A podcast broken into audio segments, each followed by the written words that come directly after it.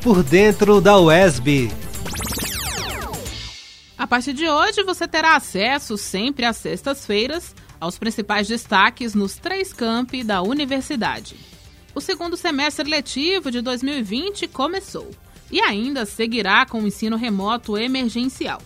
A UESB reforça que essa modalidade é um modelo de ensino adotado temporariamente, servindo para a continuidade do calendário acadêmico e que vai continuar em vigência até o momento necessário para a retomada das aulas totalmente presenciais de forma segura. Uma novidade para esse período letivo diz respeito à oferta de disciplinas de caráter prático nos cursos de graduação e que necessitam de trabalho de campo ou laboratório. Para a realização das aulas práticas, deve-se ter solicitação e aprovação em plenária dos colegiados de departamentos encaminhados ao Comitê Emergencial para a avaliação dos protocolos exigidos.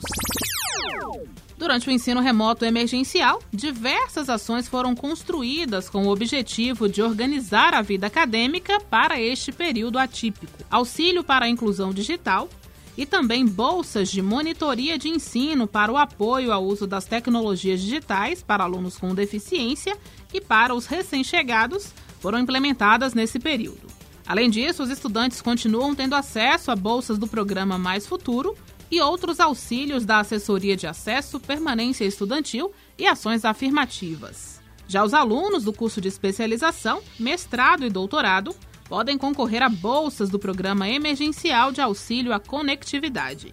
Para os mestrandos e doutorandos, ainda está disponível um auxílio para a realização de coleta de dados e para participação em eventos científicos.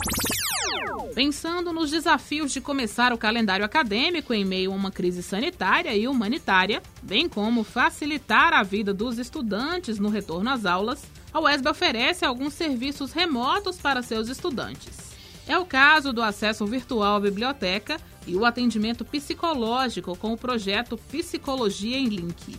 Também pode ser solicitado atendimento educacional especializado a pessoas com deficiência pelos profissionais do Núcleo de Ações Inclusivas para Pessoas com Deficiência, o NAIP.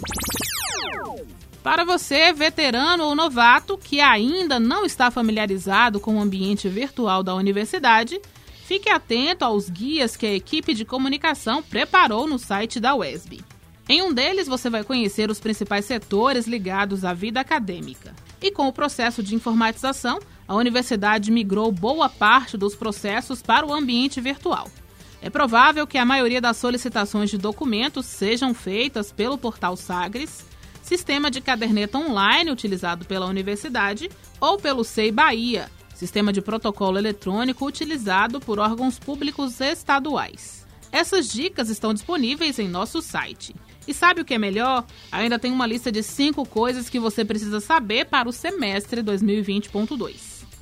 Acesse no nosso site www.esb.br